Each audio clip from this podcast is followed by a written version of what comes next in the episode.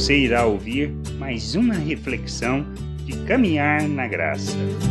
Somos chamados para revelarmos o reino de Deus, revelarmos os valores eternos, para manifestarmos as virtudes de nosso Deus.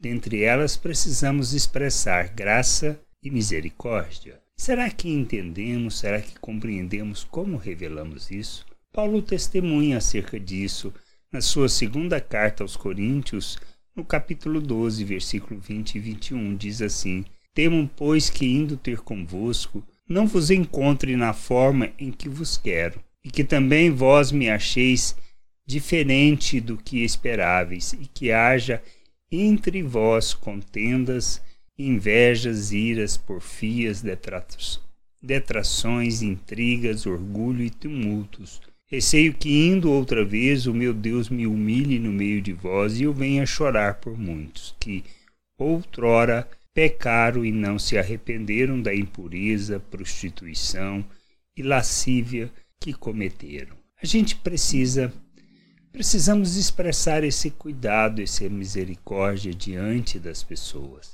pois todo o nosso intuito, todo o nosso propósito é revelarmos Deus, é ensinarmos as pessoas a viver o reino de Deus na terra. Mas nem sempre elas enxergam, compreendem, mas querem viver a mesma vida segundo os valores naturais. E elas não serão conduzidas a um processo de crescimento. O que nós devemos fazer? Condená-las? Puni-las?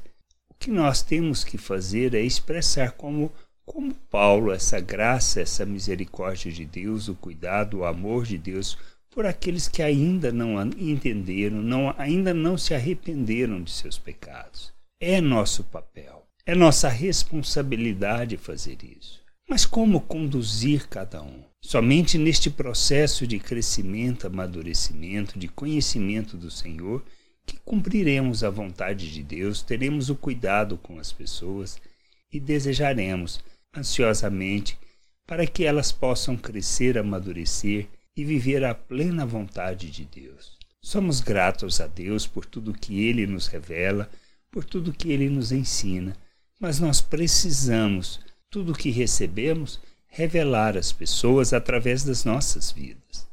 Manifestar graça não é condenar as pessoas. Manifestar misericórdia é compreender a limitação das pessoas e conduzi-las a um processo, uma jornada que possam ter o seu entendimento iluminado e assim crescer e conhecer o amor de Deus. Que a gente possa ensinar, que a gente possa ser esse instrumento, esse instrumento de justiça na vida das pessoas, levando-as todo o conhecimento, toda a vontade de Deus, expressando virtudes que revelam o nosso Deus às pessoas e assim elas possam enxergar a luz e se converterem a Deus. Que a gente expresse a misericórdia e a graça de Deus, o seu amor diante das pessoas, para que elas possam ter o entendimento iluminado e assim converter a Deus, sendo instrumento de justiça e expressão, expressão de toda a graça, todo o amor de Deus,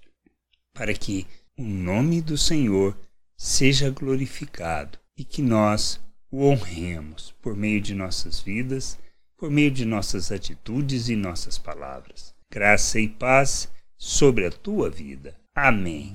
Não deixe de ouvir outras reflexões de caminhar na graça no agregador de podcast de sua preferência. Procure por Caminhar na Graça.